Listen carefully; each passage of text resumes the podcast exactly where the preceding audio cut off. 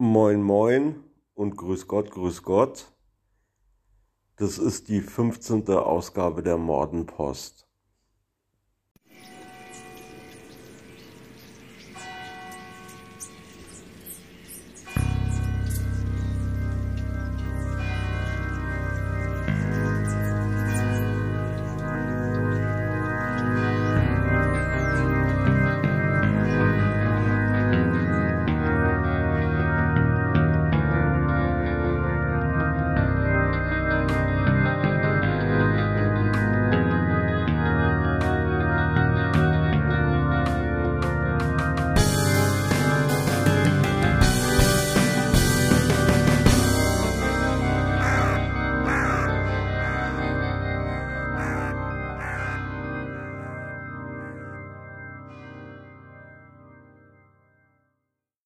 Viele haben das schon vor langer Zeit gesagt, aber in der Epstein-Affäre wurde jetzt für so ziemlich jeden deutlich, dass es sich beim jüngsten Sohn der britischen Queen, Prince Andrew, um einen Problemprinz handelt. In New York wurde ja vor einiger Zeit Klage gegen ihn eingereicht, weil er sexuellen Kontakt mit einer Minderjährigen gehabt haben soll. Wie bereits in Folge 13 berichtet, müssen Prince Andrew die Unterlagen zur Klage übergeben werden, damit die Klage weiter bearbeitet werden kann. Der Problemprinz ist aber abgetaucht. Jetzt hat die britische Polizei erklärt, keine eigenen Maßnahmen gegen Andrew einzuleiten. Sie würden zwar weiterhin mit amerikanischen Behörden zusammenarbeiten, aber selbst nicht ermitteln.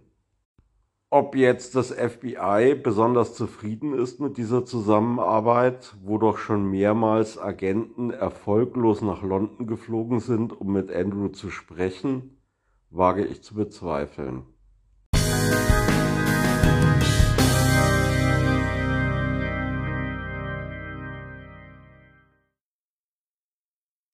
Den Folgen 11 bis 13 der Mordenpost war die Familie Murdoch aus South Carolina ein großes Thema.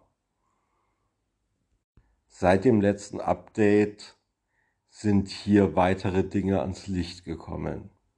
Dabei geht es vor allem um den Tod von Gloria Satterfield, der Haushälterin der Murdochs, die im Jahr 2018 zu Tode gekommen ist.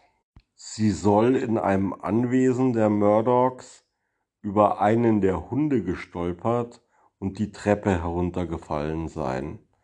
Dabei hat sie sich Verletzungen zugezogen, an denen sie dann später im Krankenhaus verstorben ist. Das Ganze ist übrigens in dem gleichen Anwesen passiert, in dem Paul und Maggie Murdoch erschossen worden sind im Sommer.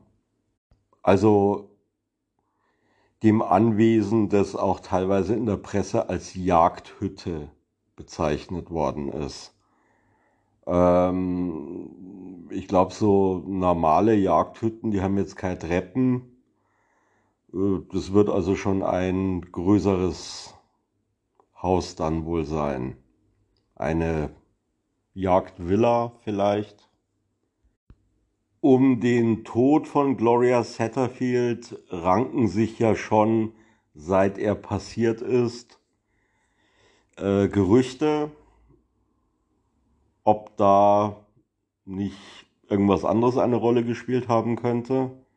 Es ist auch tatsächlich so, dass der Alex Murdoch bei seiner, bei seiner Versicherung angegeben hat, er sei schuld an, am Tod von der Miss Satterfield, weil er also nachlässig gehandelt hat, also neg negligent gewesen ist. Es sei also deswegen zu dem Unfall gekommen, weil er nachlässig oder fahrlässig gehandelt hat.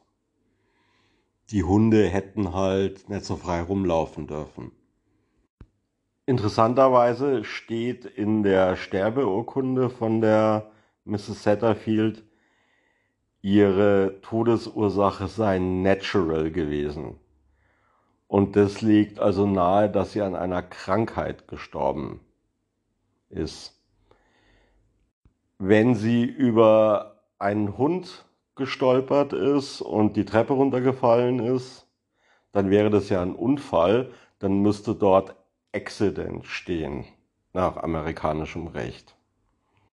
Zu diesem Vorgang gibt es in den Gerichtsunterlagen eine außergerichtliche Einigung. Ähm, und in dieser außergerichtlichen Einigung steht, dass der Alex Murdoch den Nachfahren von Gloria Satterfield 500.000 Dollar zu bezahlen hat. Diese 500.000 Dollar wären also der Schadensersatz, den der Mr. Murdoch gezahlt hat. Ganz so einfach ist es aber nicht. Der Alex Murdoch hat nämlich die Nachkommen von Gloria Satterfield dem Vernehmen nach ganz schön über den Tisch gezogen.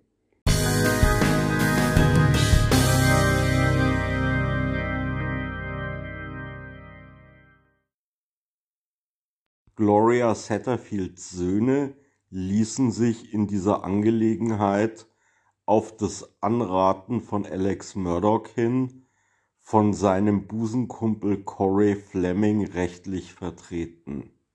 Die 500.000 Dollar sollten dann von Alex Murdochs Versicherung direkt an sie fließen. Der jetzige Anwalt der Satterfields sagt allerdings, dieses Geld ist nie bei den Söhnen von Gloria eingegangen. Angeblich soll die Summe laut diesem Anwalt auch sehr viel höher gewesen sein, und zwar mehrere Millionen Dollar. Niemand weiß, wo dieses Geld abgeblieben ist. Als Verwalter des Gelds hat der Corey Fleming nämlich nicht die Söhne eingesetzt, sondern einen in Anführungszeichen befreundeten Banker. Und mit befreundet ist nicht gemeint befreundet mit den Söhnen, sondern befreundet mit Corey Fleming und Alex Murdoch. Und in dem Moment, wenn ein Dritter eingesetzt wird als Verwalter des Geldes, ist der Anwalt, also in dem Fall Corey Fleming, nicht mehr den Erben verpflichtet, sondern dem Verwalter. Also durch dieses Manöver äh, sind die Söhne quasi aus dieser ganzen Angelegenheit ausgeschlossen worden durch Corey Fleming und hatten keinerlei Einfluss mehr darauf, was mit dem Geld passiert.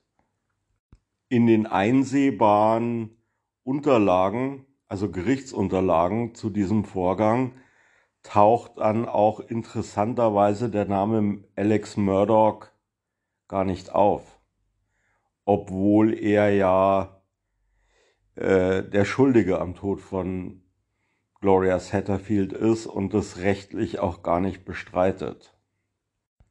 Insgesamt sieht's also so aus, als hätten der Alex Murdoch, der Corey Fleming und der befreundete Banker äh, da die Erben von der Gloria Satterfield um mehrere Millionen Dollar betrogen.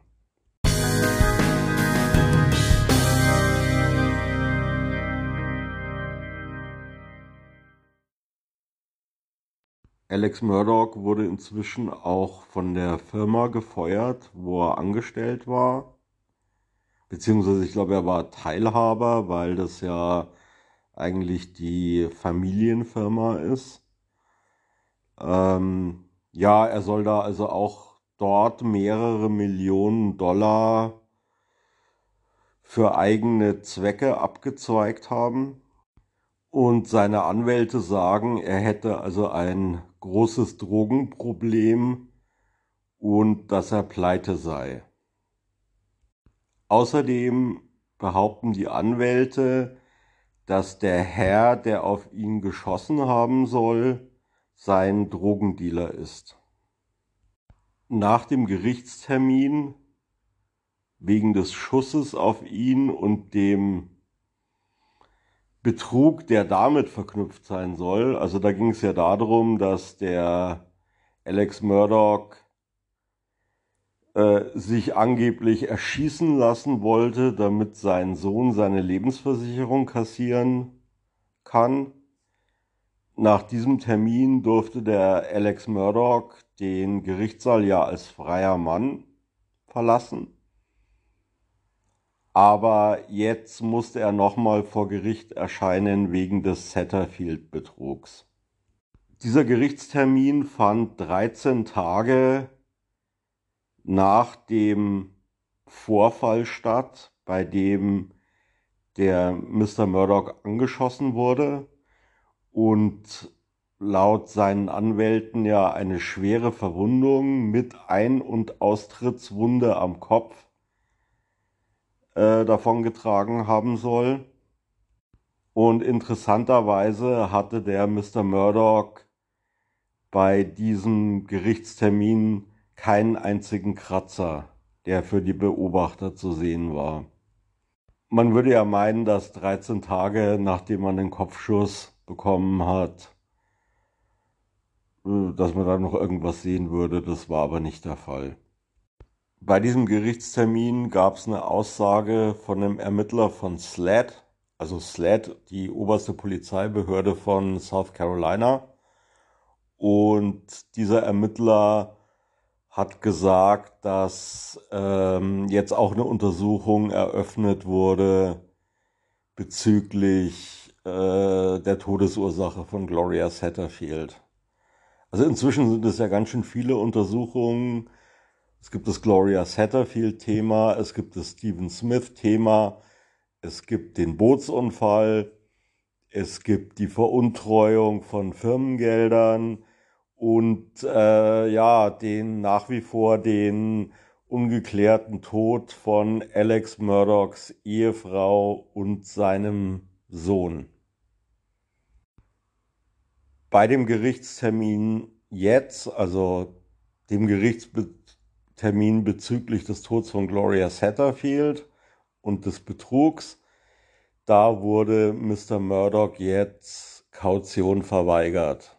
Also der Mr. Murdoch sitzt jetzt in Untersuchungshaft.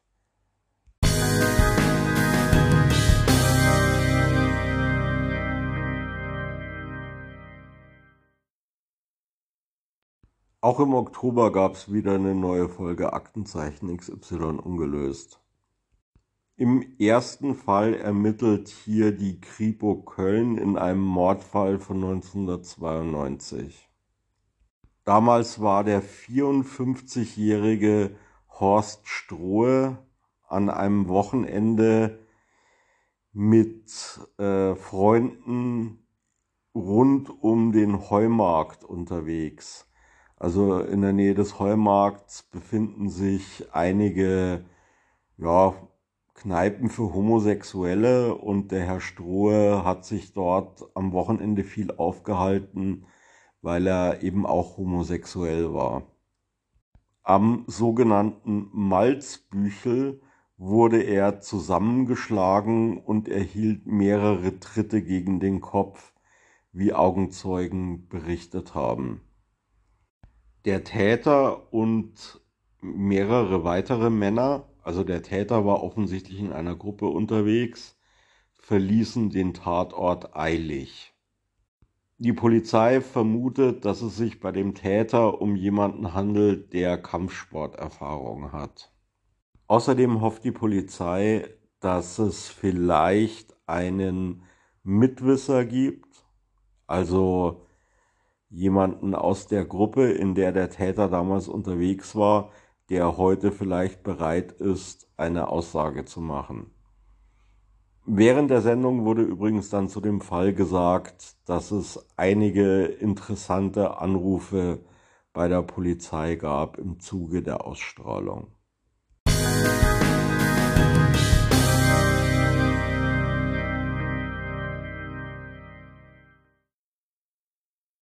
Im zweiten Fall der Sendung ermittelt die Kripo Dortmund. Hier geht es um den Mord an Rebwa Kaschraf, einem geschiedenen Mann, der als Staplerfahrer im Lager einer großen Industriefirma arbeitete. Der Herr Kaschraf hat sich am Arbeitsplatz öfters geäußert zu diversen Damenbekanntschaften, die er hatte äh, wo dem Vernehmen nach auch einige Frauen dabei waren, die sich in Beziehungen befanden oder verheiratet waren. Deswegen vermutet die Polizei, dass sein Mörder eventuell ein gehörnter Ehemann oder Freund einer Frau sein könnte. Der Herr Kaschraf wurde ermordet, als er eines Abends auf dem Weg nach Hause war von der Nachtschicht. Ähm, in der Nähe seiner Wohnung hat ihm da jemand aufgelauert und ihn mit 40 Messerstichen getötet.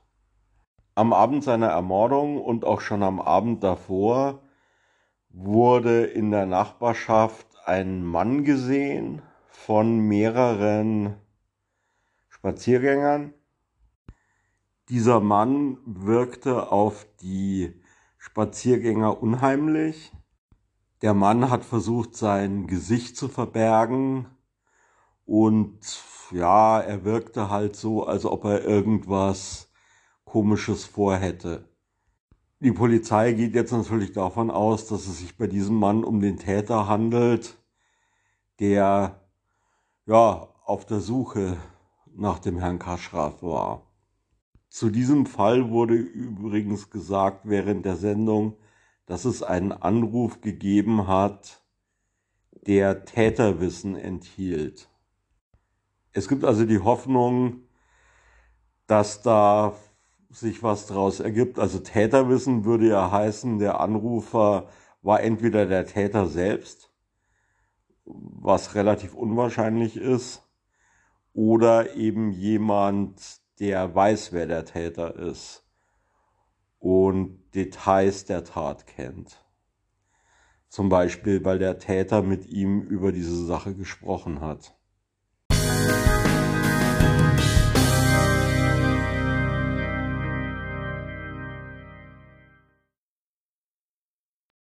Im dritten Fall ermittelt wieder die Kripo Dortmund und zwar in einem Fall von 1998. Damals wurde die 84-jährige Anna Sausen in Bergkamen ermordet. Die Frau Sausen wohnte in Bergkamen in einer kleinen Zwei-Zimmer-Wohnung. Nach außen hin war sie keine besonders vermögende Frau, hatte aber laut Aussage ihres Sohnes einen erheblichen Geldbetrag in der Wohnung.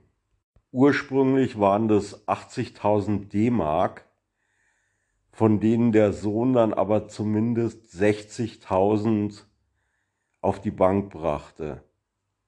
Das ganze Geld auf die Bank zu bringen, wollte die Frau Sausen nicht und der Sohn konnte sie eben auch nicht dazu bewegen. Im Vorfeld der Tat passierten in dem Mietshaus einige seltsame Dinge.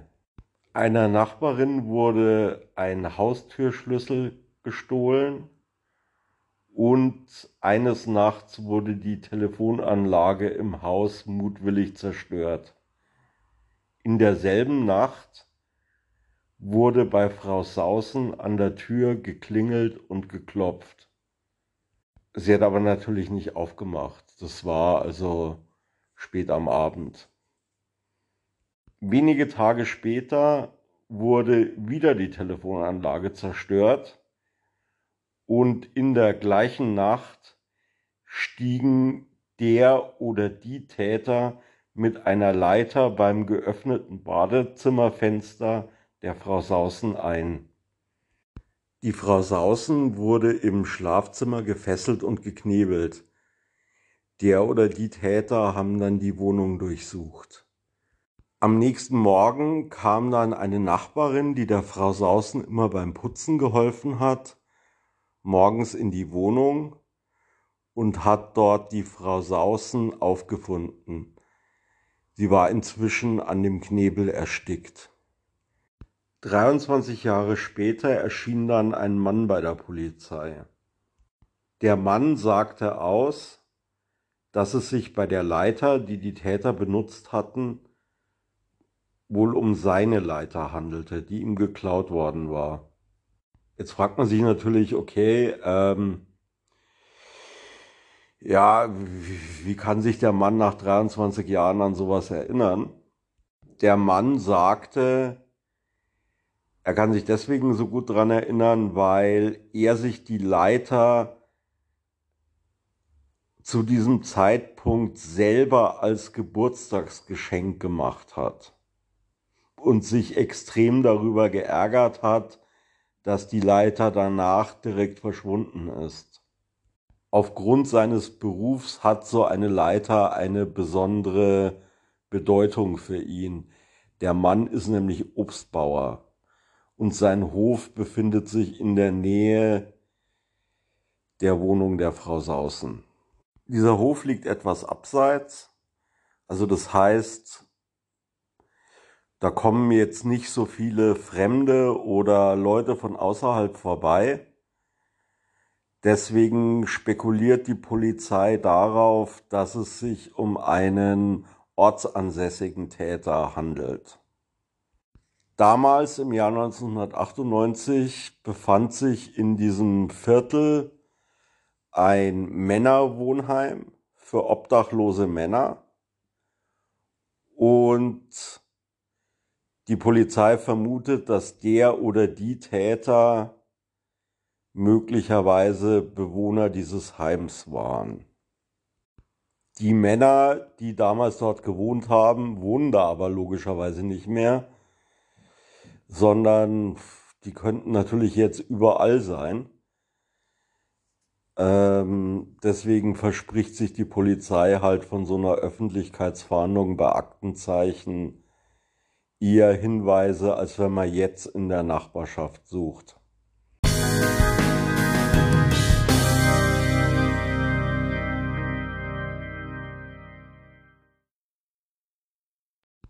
Im vierten Fall ermittelt die Kripo Ulm in einer vermissten Sache. Die 16-jährige Amani Al-Jaffel ist in Ehingen auf dem Schulweg verschwunden. Später dann wurde ihr Rucksack in einem Waldstück gefunden. In den Fokus der Ermittler ist hier sehr schnell Amanis Vater geraten.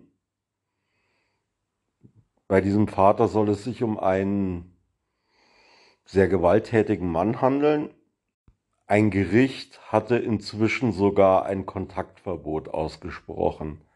Also sprich, dieser Mann durfte sich weder seiner Ehefrau noch seiner Tochter physisch nähern.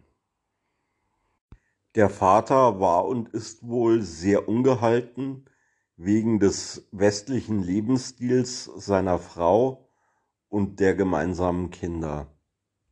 Er hatte auch in der Vergangenheit immer wieder damit gedroht, die Armani zwangs zu verheiraten.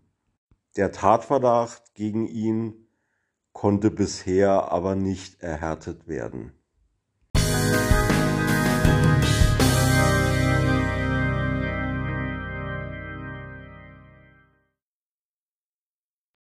Im fünften und letzten Fall der Sendung ermittelt die Kripo Düsseldorf. Hier ging es um einen Überfall auf einen Supermarkt in der Innenstadt. Dieser Überfall fand statt gegen 22 Uhr, kurz vor Schließen des Supermarkts. Vier Männer sind dort im Supermarkt erschienen und haben den Tresor ausgeräumt. Die Kasse haben sie nicht aufbekommen. Hehe. Sie sind dann mit ihrer Beute zu Fuß abgehauen. Die Beute bestand aus 16 Kilo Münzgeld. Das sind ungefähr 2000 Euro. Und ja, ich hoffe, die haben sich ziemlich abgeschleppt damit, wenigstens. Ein Radfahrer hat sie noch ein Stück verfolgt, hat dann aber ihre Spur verloren, weil er unterwegs halten musste, weil so ein Transporter ihm irgendwie den Weg versperrt hat. Und als er dann weiterfahren konnte, waren die Täter nicht mehr zu sehen. Die Polizei geht hier von erfahrenen Tätern aus.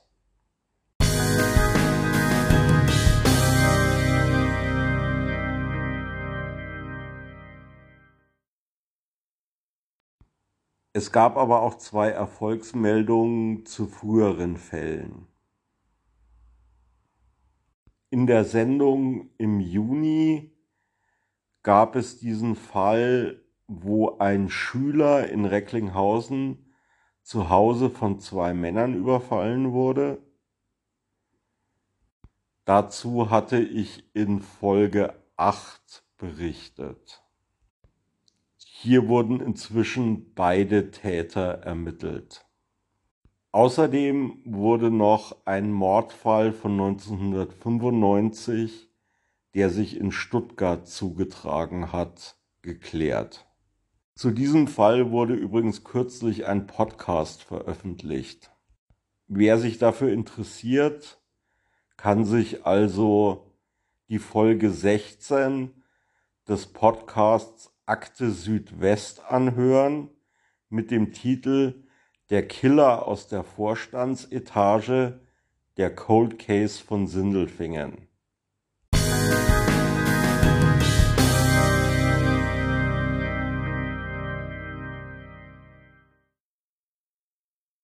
Zum Abschluss der heutigen Ausgabe noch ein kleines Update zum Fall Gabby Petito.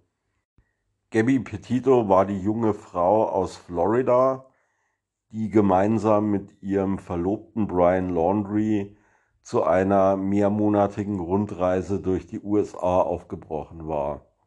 Von dieser Rundreise ist dann nur ihr Verlobter zurückgekommen und der hatte sich dann über ihren Verbleib ausgeschwiegen. Einige Zeit später ist dann ihr Verlobter, also der Brian, spurlos verschwunden. Inzwischen wurde die Leiche von Brian Laundry gefunden. Es ist also äußerst unwahrscheinlich, dass wir jemals erfahren, was genau passiert ist weil, naja gut, es gilt ja natürlich die Unschuldsvermutung, aber es ist doch sehr wahrscheinlich, dass der Brian Laundry die Gabby umgebracht hat. Und naja, dazu kann er ja jetzt nichts mehr aussagen. Das extra krasse an der ganzen Angelegenheit ist halt, dass bei der Suche nach Brian Laundry ähm, durch die Behörden einige weitere Leichen gefunden worden von Leuten. Also ich habe jetzt gerade noch mal kurz vor der Aufnahme geguckt, wie viele das jetzt eigentlich genau waren, aber also wenn man eine kurze Google-Suche macht, da kommen ganz unterschiedliche Zahlen raus. In manchen Artikeln stehen, ja, es waren vier, in anderen steht, es waren sieben, in anderen Artikeln steht, es waren zehn. Also diese Leichen haben jetzt mit dem Fall Gabby Petito äh, nichts zu tun. Das sind halt einfach sozusagen Beifänge dieser Suche gewesen. Teilweise sind es Leute, die auch einem Verbrechen zum Opfer gefallen sein könnten. Teilweise sind Selbstmörder und ja, kann auch der eine oder andere Verunfallte dabei gewesen sein.